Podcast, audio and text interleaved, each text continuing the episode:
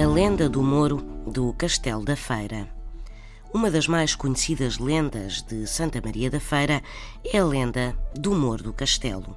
Conta-se que, no tempo dos Moros, existia um castelo onde vivia um alcaide que, tendo ouvido falar de uma bela cristã que vivia no castelo de Gaia e sabendo-a bondosa e dada à caridade, o alcaide disfarçou-se de mendigo e foi pedir esmola à donzela cristã mas ao vê-la ficou de tal forma fascinado com a beleza da donzela que resolveu raptá-la e levá-la para o castelo. Para tal, engendrou o seguinte estratagema: pagou uns quantos homens para estes simularem um rapto e depois apareceu para a salvar.